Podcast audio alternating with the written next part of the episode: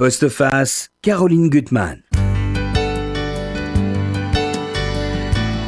Devenir l'historien de soi-même, sans maquiller le passé, sans le trahir, retrouver le souvenir originel sous les strates d'images qui se sont ensuite superposées, revivre les sensations et les émotions telles qu'on les a vécues, sans les interpréter à l'aune de l'avenir.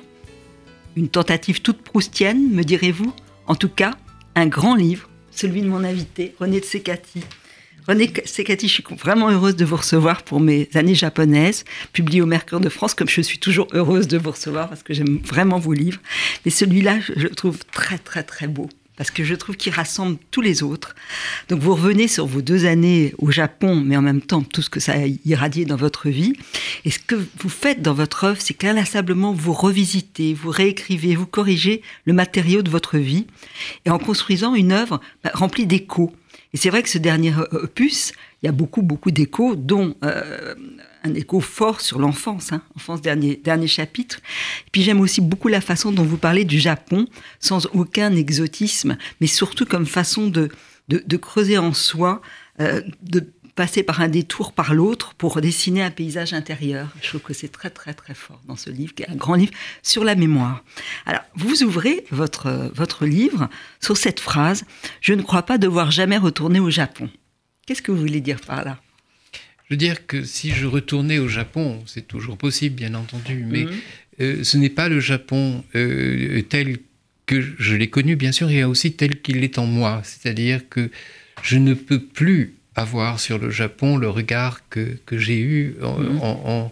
dans ces années-là, c'est-à-dire quand j'avais 25 ans. Et euh, parce que je serais nécessairement maintenant extérieur à ce pays qui, pour moi, a été presque immédiatement intérieur. Mhm. Et donc, c'est au fond, c'est pour ça que j'ai écrit ce livre et qui me qui, rend, qui, qui, était difficile à écrire parce que je ne veux pas avoir euh, la naïveté que, que j'ai eue quand j'ai débarqué au Japon euh, encore très jeune, mais je ne veux pas non plus avoir la distance et euh, une distance d'étrangers, d'Européens, mmh. de Français, qui je ne veux pas être non plus pédagogique, c'est-à-dire bien sûr je, je pourrais mmh. écrire un texte où j'expliquerai ma perception de la de la culture japonaise, de la littérature japonaise, de ce que j'en sais depuis mmh. euh, toutes ces années-là. Toutes ces années, parce que ça s'est poursuivi après votre Parce que ça s'est hein, poursuivi. Ce n'a pas été deux années euh, comme ça à part dans ma vie, comme on peut en connaître. Parfois, quand on rencontre, on découvre un pays et puis finalement, euh, ça vous marque, mais, mais ça ne va pas mmh. nécessairement transformer votre vie. Moi, ça n'a pas été le cas. quand, quand, je suis allé au Japon, ça a transformé considérablement ma vie, ma vie personnelle, mmh. comme je le raconte dans le livre mais aussi mon approche de la littérature, mon, mon travail, puisque j'ai énormément traduit. Avec, traduit euh, pendant des années. Pendant des années avec, euh, Nakamura, nous avons traduit pendant des années, des années euh, la littérature japonaise. Donc voilà, c'est c'est bien sûr que c'est un livre sur la mémoire parce que j'essaie de, de, retrouver les sensations que mhm. j'avais il, y a, il y a près de plus de 40 ans et en même temps euh, je ne veux pas totalement mettre entre parenthèses ce qui s'est passé entre-temps. Oui, euh, bien voilà. Hein. C'est ça qui. Alors, je, dis ce retour. Je suis retourné au Japon. Je suis retourné plusieurs fois, hein. plusieurs fois dans des je, je, l'évoque dans des conditions, disons, plus ordinaires, c'est-à-dire professionnelles, pour faire des conférences et, mhm. bien sûr, j'ai vu l'évolution du pays. Mais en même temps, euh, ce que je cherchais, c'était ces sensations premières. Ah, vous écrivez, parce que c'est vraiment un livre beaucoup vraiment sur le souvenir, sur la remémoration, ce qui est absolument passionnant. Que bon, bien sûr, votre but, c'est atteindre celui que j'ai été. Essayez de l'atteindre. C'est très très difficile. Alors, en ayant une, mémoire, vous dites qu'elle est fragile et aiguë. C'est vrai que je comprends ce que ça veut dire. Une mémoire fragile et aiguë, elle est fallacieuse, mais elle est très précise, votre mémoire. C'est ça qui est très étonnant. J'essaie de m'en tenir aux souvenirs qui sont les plus euh, forts, les plus authentiques, les plus les moins suspects. Mhm. Euh, tout le problème, surtout pour l'enfance, le problème des souvenirs d'enfance, euh, ce sont des souvenirs qui ont été tellement, tellement revisités par la conscience et par l'inconscient, par les mhm. rêves, que évidemment, quand on les écrit, on a toujours un, léger doute. Mais vous dites qu'en même temps, l'enfance, mm. vous dites quand même que euh, finalement, c'est des sensations qui sont plus fortes, qui sont restées ah, plus vivaces, bien donc on les trahit moins. Et ça, je pense, et que, le, et que le moment de l'adolescence ou du jeune adulte, c'est là où j'aimerais que vous nous lisiez un, passage que j'aime, où justement vous penchez sur la difficulté de, de puiser dans le grenier des souvenirs.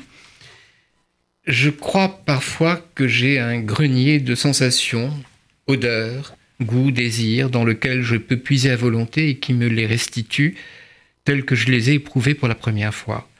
Mais je sais dans un deuxième temps de réflexion que c'est parce que je les ai revisités par éminiscence spontanée, selon ce processus qu'a si précisément décrit Proust, qu'elles ont conservé leur intensité à laquelle ensuite je crois avoir accès à mon gré.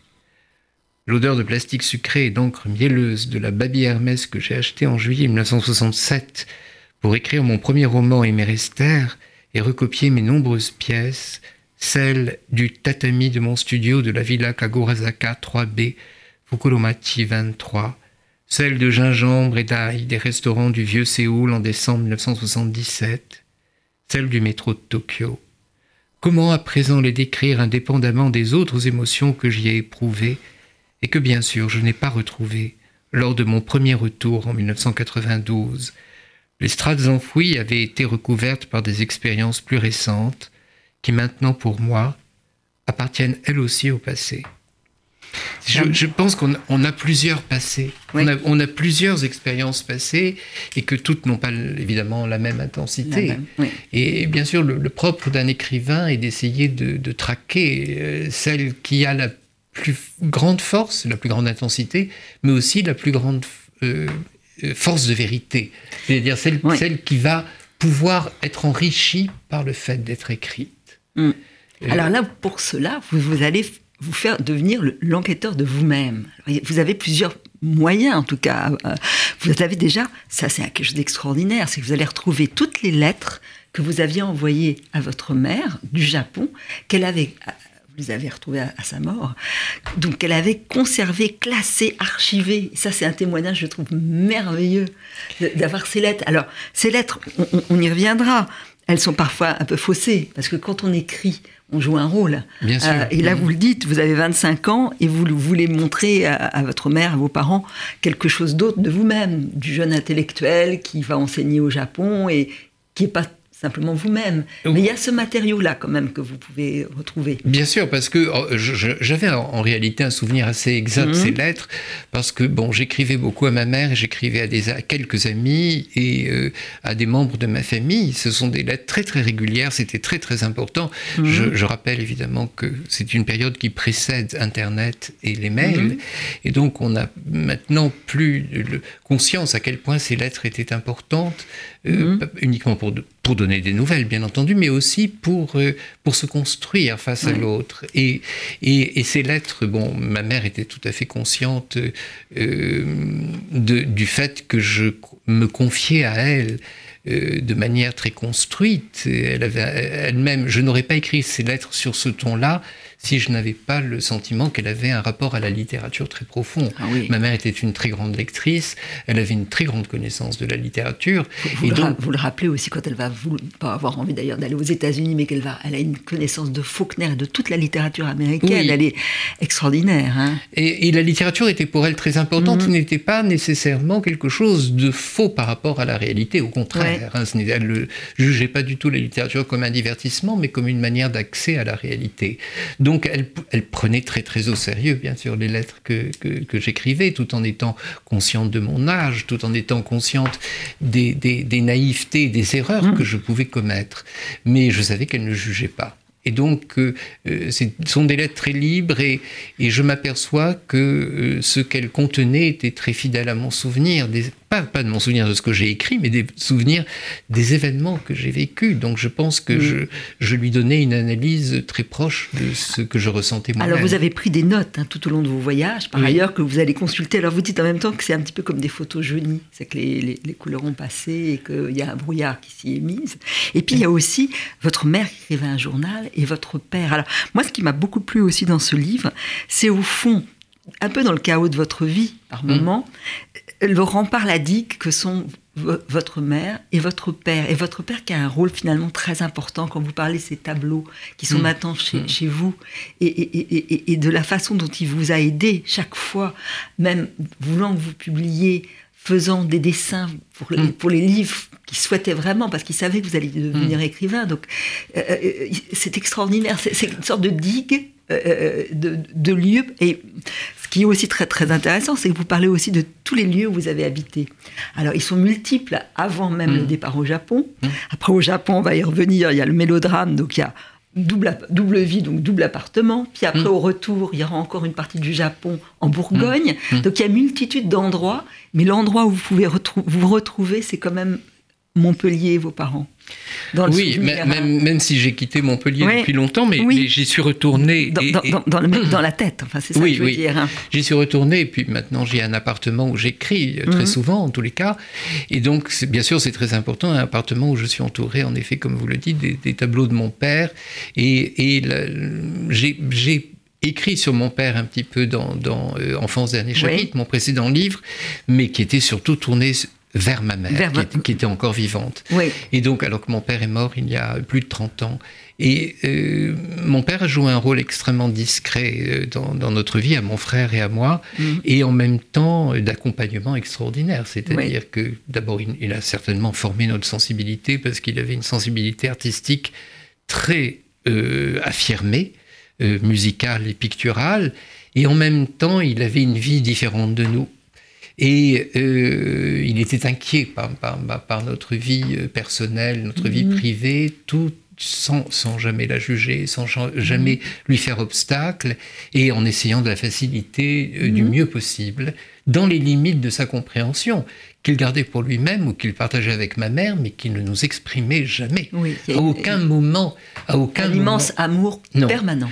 Un, Ah oui. un- un amour immense qu'il avait d'ailleurs pour, pour tous les êtres humains, hein. Pas uniquement pour ses deux fils et pour sa femme, mais aussi c'était euh, quelqu'un qui était très profondément tourné vers les autres et qui avait une, une, une tolérance totale. Mais même pour vous faciliter la vie, a un tout petit détail, il vous fabrique des meubles. Oui, c'est vrai, c'est vrai. C'est merveilleux, je trouve. Oui, oui, quand, quand je me suis installé seul, alors qu'il était euh, à la fois euh, triste du fait que je sois parti, je suis parti assez jeune, euh, à, à 20 ans, Mhm. donc ce qui maintenant est relativement jeune pour Ah un, oui, là, étudiant, ouais. partir à 20 ans. Maintenant, les, les étudiants restent jusqu'à 30 ans dans leur, dans leur famille. Alors que là, euh, c'était, bon, déjà pour moi, c'était un peu jeune et, et, euh, et mon père, euh, en fait, était content que je sois indépendant. Oui. Et il savait que le lien n'était pas rompu, mais que j'étais indépendant. Et donc, en effet, il, m'a- il, il était très, très habile de ses mains. Et il, m'avait construit des petits meubles euh, que j'ai gardés très, très longtemps. C'est adorable, ça. Oui. Alors, c'est vrai que dans ce livre, il y a une, une immense analyse et réflexion, mais il y a beaucoup d'humour. Il y a un côté sarcastique. Et vous, quand vous racontez votre jeunesse avant le départ euh, au Japon, c'est très drôle parce que euh, vous êtes un peu dans une. Comme on est d'ailleurs à cet âge, il y a trois garçons qui sont amoureux de vous, mais il n'y en a pas beaucoup, qui- pas un qui vous plaît vraiment. Et il y a des scènes extrêmement drôles, dont un qui va tomber follement amo- amoureux de vous parce que vous pleurez à l'opéra. Oui, c'est vrai. C'est joli, ça, je trouve. Je l'ai- d'ailleurs revu et c'était c'est un fou d'opéra. Euh, Ouais. euh, je l'ai revu par hasard il n'y a, pas très longtemps, enfin il y a quelques années. Et euh, mais bon, ça ce sont des. Vous savez, je, je, je Oui. pense, je, je le, le dis, euh, j'appartiens à une génération où euh, où on avait naturellement l'esprit que les Américains ont appelé l'esprit camp, Ouais. c'est-à-dire une sorte d'humour euh, un peu sarcastique sur soi-même, Ouais. hein, qui n'est pas une dérision des autres, mais une dérision de soi-même.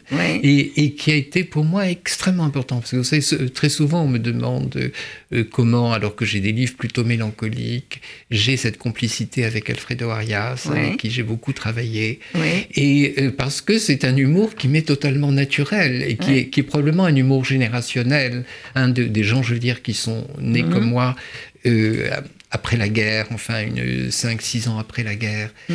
et où, où on- on- nous venons, la génération précédente a été complètement euh, traversée par des tragédies. Oui. Dé- oui. Et- et que- Dévasté. et dévastée par des Oui. tragédies. Et nous, nous ne les avons pas connues, on les a eues Mhm. toujours de manière indirecte. Mhm. Euh, notre génération, on a eu bien sûr le récit de nos parents et, ou de nos grands-parents, et puis nous avons assisté, mais de loin, euh, aux grands conflits mondiaux de l'après-guerre, c'est-à-dire la guerre du Vietnam, la guerre de Corée et, bien sûr la guerre d'Algérie dans mon cas, parce que j'étais très, très proche. Et je pense que l'humour était euh, fondamental, mhm. c'est-à-dire qui, qui, a, qui, a, permis d'avoir, face au grand, à la grande tragicomédie mondiale, euh, une distance. Une distance. on ne comprend pas mai 68 sans la dimension de l'humour. Hein, parce qu'il y a eu bien sûr une révolution euh, euh, très importante, mais euh, qui n'était pas uniquement politique, enfin qui mhm. était tout un rapport, tout, tout, un rapport au monde subversif, volontaire, qui malheureusement était très éphémère, comme, comme, comme, le romantisme d'ailleurs. Hein, le romantisme au 19e siècle, c'était la même chose. C'était une révolution considérable en littérature et en, en esthétique, mais, mais après, on, on, on, sombre dans le, dans le, Second Empire, dans ce qu'il y, a y de plus épouvantable au XIXe siècle. Et, nous, malheureusement, nous avons connu la même chose. C'est vrai que ça, cet humour, il est présent dans mm. tout le livre. Et en même temps, la mélancolie, elle est là. Il y a une très jolie histoire d'un amour bon, qui va être qui va pas durer, surtout qui va être oublié de, de cet homme qui, qui, qui avait menti sur son âge, euh, qui, qui est, vous parlez de l'odeur de ses cheveux, et ça, je trouve ça, cette souvenir qui revient, parce que certainement mm. il avait des implants, puis vous allez le retrouver des années après, il vous reconnaît même pas, il y a quelque mm. chose de, parce que vous lui rappeliez, vous étiez le sosie d'un amour. Oui, je, très, je raconte. Très jolie histoire, je trouve que vous J'ai raconté au début donc du livre euh, dans quel état d'esprit j'étais en débarquant au Japon. Et avant de rencontrer Cécile, parce qu'il va falloir parler de Cécile. Et avant de rencontrer euh, celle qui a été ma compagne pendant euh, quelques mois. Et donc j'avais besoin euh, par honnêteté, disons, mmh. euh, d'expliquer dans quel état d'esprit j'étais. Et je venais de vivre deux passions, en fait, pour, pour, pour, deux hommes, et très, très fugitives, très, mmh. qui, ont, qui, ont, duré même pas quelques semaines, mmh. mais qui ont eu un impact considérable sur moi, et euh, sur lesquels, d'ailleurs, j'avais déjà écrit mes premiers livres. Donc, j'étais dans une, une situation assez étrange. Euh, habité intérieurement euh, par ses passions, doutant de ma sexualité, enfin non mhm. doutant pas vraiment, mais en même temps ne sachant pas comment la vivre. C'était euh, le, problème était là. Et, là, euh, cette, cette, jeune femme, Cécile, qui partage quand même beaucoup de choses avec vous intellectuellement, c'est un peu une mhm. révoltée. Elle est, elle est, elle veut braver la vie. Mhm. Elle, est courageuse parce que vous racontez ça. Vous allez avoir la civiliste. Elle va vouloir faire l'amour avec vous sans se protéger parce qu'elle veut tout partager avec vous, quelque chose d'assez beau. Et puis vous, vous avez envie d'un peu d'une vie entre guillemets conjugale à ce moment-là. Euh, comme ça peut arriver dans la vie.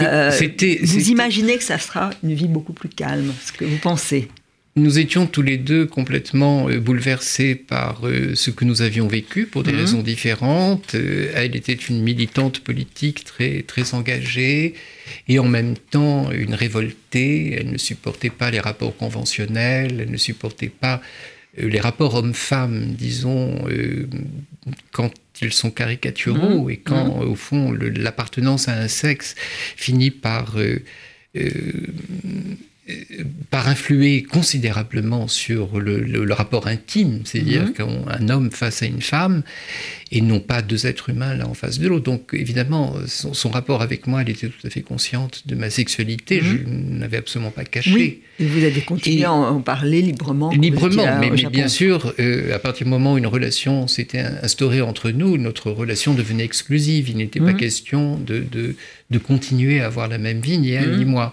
Donc, et, mais nous n'étions absolument pas faits pour vivre comme un couple, un mhm. couple euh, hétérosexuel, disons normal, et euh, enfin, je ne sais pas d'ailleurs si, si, ça existe, un couple hétérosexuel normal. je pense que si, on, si on, si on creuse dans, chaque couple, on s'aperçoit des, des, difficultés, bien entendu. Et, c'est là où il y a quand même de l'humour dans votre livre, parce que bien mm. sûr, il y aura une rupture, et vous écrivez d'ailleurs, comme parce qu'il y a une, sorte d'intensité dramatique, il y a une suspense, mine de rien. Vous dites, c'est en juillet 78 qu'il advint, le malheur. Hein. Ce malheur évident, non pas sourd et surnois, mais d'une plénitude incontestable, éclatante, une plénitude d'orage. L'orage n'est pas une catastrophe, car la foudre ne touche pas tout le monde. C'est de ce malheur-là que je parle, tonitruant, ostentatoire, brutal et sélectif. Et ça, on va le découvrir quand vous allez partir oui. au Japon. Et, et c'est très fort parce que ça va, vous, ça va vous bouleverser malgré tout. Vous allez taire toute cette histoire pendant des mm. années. Mais alors, ces années, euh, ces deux années au Japon, elles sont à la fois magnifiques parce que vous parlez si bien de la, de la beauté du, Japon. Vous arrivez quand même avec du rudiment de langue. Ça, vous savez pas grand chose. Vous avez appris avant de partir. Ça, c'est extraordinaire de penser ça. Ben, je suis parti. Je suis parti comme coopérant. Donc, donc euh, euh, évidemment, j'ai été averti de mon de ma nomination très peu de temps avant le départ. Enfin, très peu. Je crois qu'en janvier, février. Et donc, j'avais quelques mois. Je suis parti en septembre. Mmh. J'avais quelques mois pour me familiariser avec la littérature japonaise, c'était la littérature pour moi. je veux dire, connaître le Japon, c'était connaître les écrivains japonais. Mhm. et, donc, euh, j'ai beaucoup lu, euh, bien sûr, de, romans. Il y en avait que je connaissais déjà. J'avais lu des romans de Kawabata, de, Mishima, mais enfin, j'ai approfondi. Mhm. Et j'ai essayé d'apprendre des, rudiments de langue avec une très mauvaise méthode, d'ailleurs, qui était la méthode linguaphone, qui était une des rares qui était sur le marché. et à ce moment-là, il n'y avait même pas d'assimile à cette époque japonais. Et donc j'ai appris euh, assez maladroitement, mais enfin un petit peu, je me suis forcé à mhm. apprendre à, lire et à écrire du moins les syllabaires, pas, pas encore les, les, caractères, les idéogrammes qui étaient trop difficiles. Mhm. Et voilà, et puis, euh, puis j'ai débarqué au Japon en essayant de... Ah, vous débarquez à l'automne, et c'est vrai que la lumière, vous en parlez Très bien, elle, est merveilleuse. Vous êtes dans un petit quartier. Euh, qui était le quartier français, en fait, qui était proche de l'Institut français où j'habitais, qui est toujours le même. J'y suis retourné, bien entendu, et euh, qui était, euh, oui, qui, qui, était à la fois, à la fois populaire. C'était un, un, des quartiers nocturnes de, de, mhm. Tokyo, et donc il y avait pas mal de restaurants, des, restaurants de geisha d'ailleurs, hein, et, et où, où, allaient des hommes politiques, mais en, mais en même temps beaucoup de petites maisons très individuelle, très jolie, puisqu'il y a dans, dans Tokyo, on a une image parfois un peu dure de la ville parce que c'est une ville tentaculaire et, mm. et avec beaucoup d'autoroutes internes, beaucoup de, de, de trains, de, voies ferrées, mm. etc. Et puis bien sûr des immeubles, des néons, etc et tout un monde souterrain de, commerce. Mais il y a toujours partout dans la ville mhm. des, petits coins qui sont très très beaux avec des maisons individuelles et une vie tout à fait de quartier. Hein, donc, et ça, je l'ai découvert et euh, en, débarquant, et je dois dire que ça a été un moment de grand bonheur parce que euh, euh, la vie quotidienne était très très agréable. Elle n'était pas du tout pas du tout pesante. Ah, il y a un moment, très vite, ça va se détériorer, bien sûr, avec Cécile, et il y a un passage que je trouve assez extraordinaire, c'est que au moment de décembre, vous allez partir, parce qu'elle a manque de papier, euh, du côté de Séoul, euh, en Corée. Et vous êtes au départ dans un hôtel, petit hôtel, mm. puis qui ne va pas, et vous allez gravir les, les montagnes et arriver. Alors c'est vrai que là on est dans Shining et ça je trouve que vous avez un vrai talent pour le raconter. Vous dites que c'est le plus grand hôtel où vous vous êtes jamais allé. Oui, c'est un, hôtel qui existe encore, qui, est, dans une, région qui s'appelle Solaksan, euh, qui est presque à la frontière de la, de, la Corée du Nord. Et donc y accéder était compliqué. On y, on y était allé en, en autocar. On était arrêté sans arrêt par mhm. les militaires parce que c'était une période encore difficile. On a traversé une zone absolument défoliée, enfin qui avait été, c'était horrible parce que la guerre de Corée avait laissé des traces encore. Hein. c'était, c'était 20 ans après la fin de la guerre et il y avait encore des traces terribles. Et, euh, et l'hôtel où nous avons débarqué, donc j'étais avec Cécile, était complètement, complètement vide. On était les seuls clients. Il était absolument gigantesque. Et, euh, et c'est après coup que je me suis rendu compte que c'était en effet une atmosphère de Shining, parce que c'était un hôtel dans les montagnes, il ressemblait énormément à l'hôtel de Shining.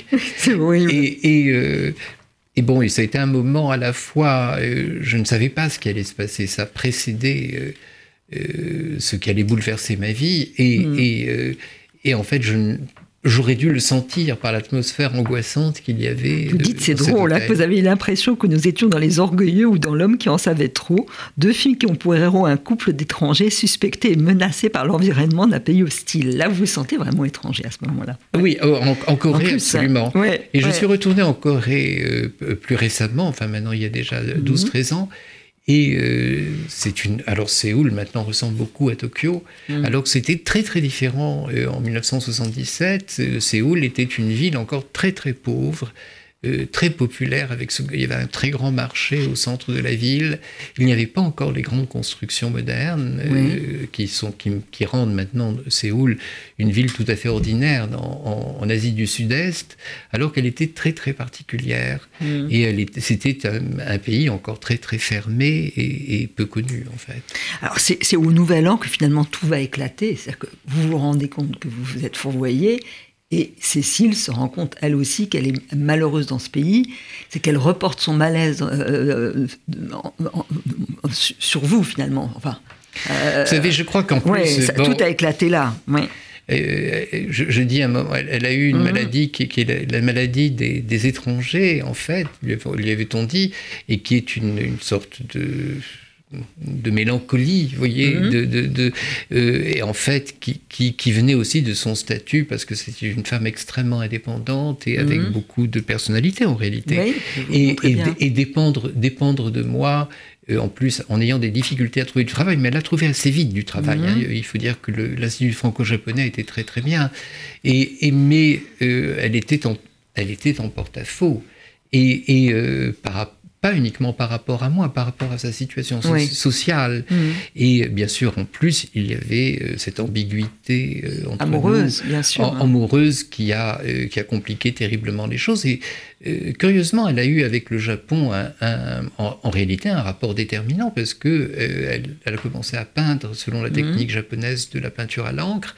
Et euh, elle est devenue peintre après notre séparation. donc, euh, donc, elle a trouvé une voie. Oui, ça a été très très important euh, également pour elle.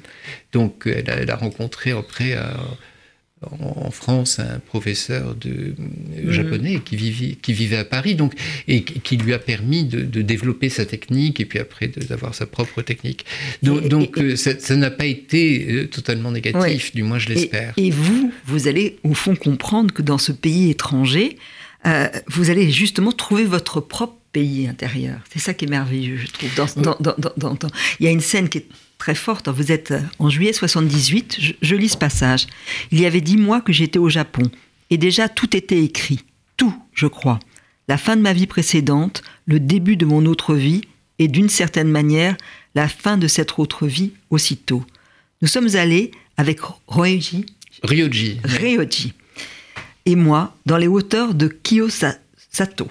J'avais oublié ce nom qui m'a pourtant obsédé pendant 20 ans. C'est à Kiyosato que tout a basculé, que j'ai compris que c'était cette route-là que je prenais, la route du Japon, des traductions de littérature, d'une nouvelle forme de pensée, de rapport au monde. Mais j'ai fait semblant de ne pas comprendre. Cela s'appelle probablement le refoulement, la culpabilité aussi. Oui, c'était donc c'est pendant l'été 78 mmh. qui, qui, suit donc ma rencontre euh, de Ryoji et, et, je me suis là là j'ai mhm. compris que, que mon rapport au Japon n'allait pas être superficiel, n'allait pas être celui d'un étranger. Et, brusquement, euh, euh, en effet, tout a basculé, comme je le dis. C'est-à-dire que euh, il y a eu un choix à faire. Je pense que, que, chaque être humain mhm. se trouve confronté à ce genre de choix. Ma, ma mère me disait, en évoquant le mariage, qu'elle avait fait avec mon père, mariage qui était sa seule histoire d'amour et la plus profonde. Mm. Euh, elle me dit, mais au fond, pourquoi lui? Et c'était toujours alors qu'elle avait eu la possibilité d'avoir d'autres relations, mais euh, pour, pourquoi lui? Et c'est une question que qu'on se pose. après, ça peut durer une vie entière et ça peut ne pas durer une vie entière. Mais euh, même si ça ne dure pas une vie entière, comme ça a été le cas euh, pour Ryoji, pour mon rapport avec Ryoji. Ça a été très long, quand même. Ça a été très long, et on ne peut pas dire que ça s'efface. je, mentirais mm. en disant que, que, euh, que, cette relation peut s'effacer. Bon, évidemment, euh, en écrivant, je la maintiens.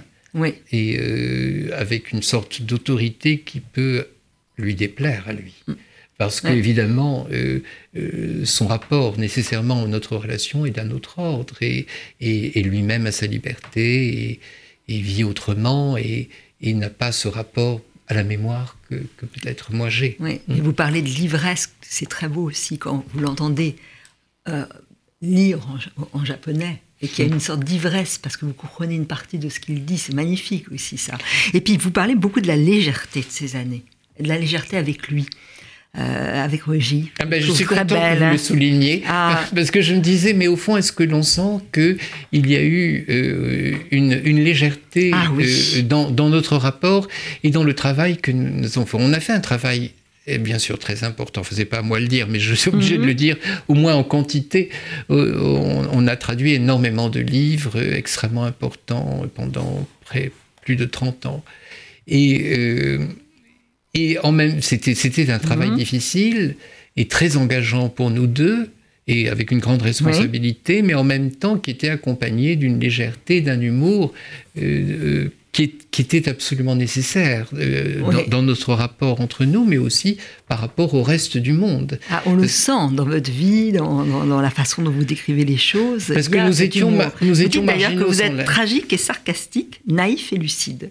Oui, c'est vrai. Il y a de ça, hein, vraiment. C'est ça, en effet, parce que je, lui, peut-être encore plus que moi, a eu un rapport très, euh, très sarcastique, très distancié aussi par le fait que lui-même étant euh, japonais dans un milieu français avait peut-être plus de distance. Mhm. Euh, je précise hein, qu'il avait une connaissance du français absolument parfaite. Hein, je pas, il n'était peut-être, lui aurait peut-être plus de raison de dire qu'en France, il était dans son pays, que mhm. moi, je n'en ai de dire qu'au Japon, j'étais dans mon pays. Oui. Euh, lui, vraiment, parce qu'on l'entendait à la, on l'entendait au téléphone, on ne pouvait pas du tout penser que c'était un étranger, il, parlait mhm. comme un Français. Et, et, donc, il avait surtout une connaissance très... Enfin, je mets ça à l'imparfait, alors que c'est toujours présent. Mhm. Il a une connaissance très profonde de la de la culture française. Pour, euh, parler de cette légèreté, de ce côté très amusant, moi je voudrais que vous lisiez ce, passage-là. Vous chantez ensemble. ah oui, c'est euh, ah au moment de, Enfin, c'est en Noël 78.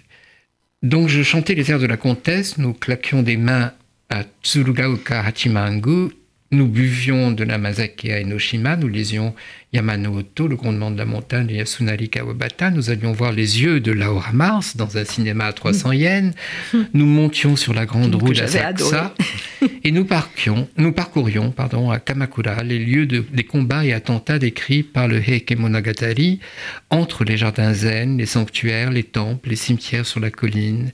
Et un petit restaurant dont la vieille serveuse disait que je ressemblais à une movie star parce que j'étais jeune, blond, étranger, et que je portais les cheveux longs. C'est drôle. c'est beau, ça, Oui, c'est un... des animaux, oui, magnifique, ça.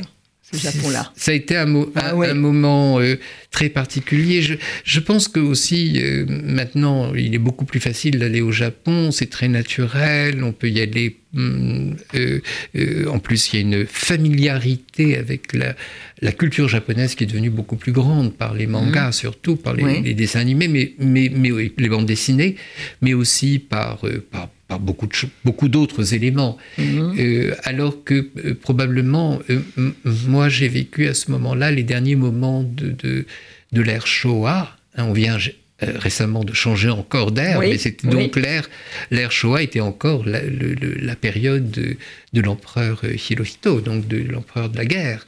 Et il y avait encore cette marque euh, d'un, Japon presque d'avant-guerre qui était, qui était encore là. Oui. Alors, quand vous repartez, euh, vous retournez en France, euh, il y a une année qui va être très dure, c'est l'année 79, vous le racontez, parce que déjà il y a cette rupture qui est quand même brutale avec Cécile qui ne l'accepte pas. Alors, là encore, vous êtes très drôle, vous racontez qu'il y a des coups de téléphone incessants et que c'est des téléphones à l'époque qu'on peut pas qu'on peut pas décrocher. On donc, oui. donc vous êtes coincé, vous avez mm. ces appels. Puis il y a la, maladie de votre père qui va vous faire beaucoup souffrir. Enfin bon, et, et puis l'idée de ne pas vouloir parler de, ces années-là. Et puis de se dire que, voilà, euh, à ce moment-là, qu'est-ce qui reste? Et ça, vous y revenez beaucoup. Et je trouve ça très beau dans, ce livre. Qu'est-ce qui vous reste comme souvenir et comme odeur du, du, Japon? Je voudrais relire encore un passage parce que je trouve que votre langue est vraiment belle. L'odeur de paille et de bois du petit appartement d'Ishigaya, encaissé dans une ruelle qui longeait de loin la rivière Kanda, persiste dans ma mémoire olfactive et donc sentimentale, mais déjà la grisaille de mes retours, habitée par d'autres idées fixes, nimbes d'incertitude, ces éclairs de vie rétrospective. Alors là, je vais mal prononcer, mais tant pis.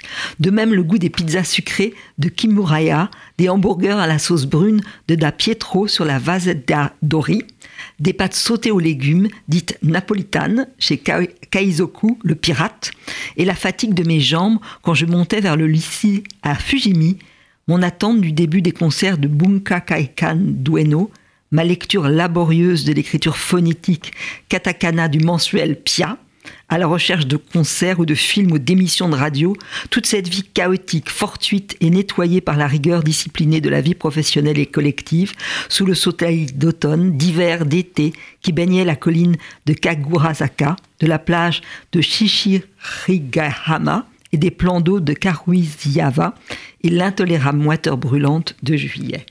C'est beau, ça. Ça, vous l'avez toujours en vous? Je l'ai toujours, oui, bien sûr, je l'ai mhm. toujours en moi. Et euh, j'ai fait parfois un effort en écrivant pour me souvenir euh, des, euh, des lieux, des mhm. noms. Hein, Kaizoku, le, le, pirate, par exemple, m'a donné beaucoup de mal avant que je le retrouve. Mais je, mais je m'en suis souvenu. Et Da Pietro également, qui était un mhm. lieu dont certains existent encore. Hein, mais le, pirate n'existe plus. Quand je suis retourné au Japon, je ne l'ai plus retrouvé. Mais, mais les, les, c'était des des lieux évidemment que je fréquentais et qui, euh, et, qui sont, c'est normal, demeurés intacts dans ma mémoire. intacts dans votre mémoire. Alors il y a aussi dans, dans, ce livre une partie que je trouve très très intéressante parce qu'elle est liée à ça, c'est sur la traduction. Vous dites, c'est vrai que tout dernièrement, vous avez traduit Dante, Pétrarque, mmh. admirablement. D'ailleurs, on est quand même émerveillé de penser que l'italien est vôtre et que le, que le japonais avec votre ami était devenu vôtre, vraiment. Oui. Euh, C'est-à-dire que, la traduction a été absolument essentielle dans notre vie commune. Mhm. Euh, on, on, a traduit ensemble pendant, pendant des années des textes, comme je le dis, qui étaient évidemment très très difficiles pour moi, euh, que je n'aurais jamais pu traduire seul, mhm. mais j'avais une connaissance quand même suffisante du japonais pour pouvoir suivre les textes qu'il lisait oralement et que je suivais en lisant. Euh, on avait en général deux, même toujours deux, mhm. euh, deux livres, et donc je, je pouvais suivre. Et le, le, passage de la langue japonaise à la langue française, a été vraiment fondamental et que nous l'ayons fait à deux a changé beaucoup les choses parce que euh, on, cherchait des équivalents euh, de fréquence, d'étrangeté, de naturel ou de d'insolite dans la traduction euh, française qui devait être absolument équivalent, correspondre au statut des mots dans la langue japonaise. Et ça, nous n'aurions jamais pu le faire seul, hmm. lui tout seul, malgré sa très grande connaissance du français. Et moi, si jamais j'avais eu une connaissance très profonde du japonais, ce qui n'était pas vraiment le cas. Alors donc, euh, à, deux, évidemment, les choses étaient beaucoup plus faciles. Hmm. notre cas n'est pas unique. Hein. Il y a eu d'autres euh, tandems de, traducteurs, notamment pour le japonais, pour le coréen et aussi pour des langues qui sont euh, qui présentent des difficultés ou le chinois, des, des langues qui présentent des difficultés particulière et, euh, et où les, la connaissance justement du statut des mots dans la langue est absolument nécessaire. Euh, alors vous, vous dites, quand vous parlez de la, vous dites à un moment, on ne s'atteint soi-même qu'en se traduisant soi-même. Et je trouve que c'est très beau avec votre recherche sur la traduction. Oui, moi, je, je, suis très ami avec Sylvia Baron-Supervielle, qui est bilingue et qui est d'origine argentine et uruguayenne, et qui écrit en français et qui a beaucoup écrit sur la traduction. Et on est complètement d'accord là-dessus, c'est-à-dire que sur le fait que si nous nous traduisons autant elle et moi, elle mmh. traduit elle également beaucoup. Euh, c'est parce qu'on pense qu'aussi nos propres livres sont des traductions. Je pense mmh. que, écrire, c'est traduire quelque mmh. chose, traduire. était confus. Chercher, exactement, mmh. chercher à, mettre en forme euh, des sensations qui d'elles-mêmes n'arrivent pas euh, à, s'exprimer totalement avant d'arriver sur la page, et alors elles prennent une autre forme, elles prennent un autre langage qui n'est plus un langage strictement euh, euh, sensuel ou, affectif, mais qui doit pouvoir être communiqué et donc être commun avec le lecteur. Et, cette langue commune que l'on cherche, c'est un travail de traduction. Donc je, pense que c'est pour ça que je ne pense pas que la traduction, souvent, là aussi, on m'a posé la question en disant mais vous n'avez pas l'impression quand vous passez tant de temps à traduire que vous sacrifiez une partie de votre œuvre? Non, jamais, je l'ai pensé. Jamais. Là, vous avez vraiment traduit euh, votre être et je trouve que c'est un livre merveilleux. Il y a une phrase qui m'a marqué qui va nous servir de conclusion faire confiance à l'avenir de ses souvenirs. Je crois que c'est très important, ça. Oui, parce que je, je, je crois qu'on n'a aucun moment euh, qui est complètement clos mhm. et que l'écrire même ne l'épuise pas, heureusement. Je veux dire que pour l'enfant, c'est évident. Hein. on, peut écrire un, on peut écrire un livre sur son enfance, elle est encore vierge après le, mhm. le, livre terminé. Et, et, je crois que pour, euh, pour d'autres périodes de la vie, quand mhm. ces périodes ont été extrêmement importantes, comme celle que je raconte de, par rapport à moi, euh, c'est la même chose. C'est-à-dire que, mhm. bien sûr, les souvenirs sont toujours là. Et on n'a jamais dit le mot final en le mettant en forme dans un livre. Merci René Tsekati pour ce très très très beau livre, pour moi qui est un grand livre, Mes années japonaises au Mercure de France. Et à très vite. Merci Caroline.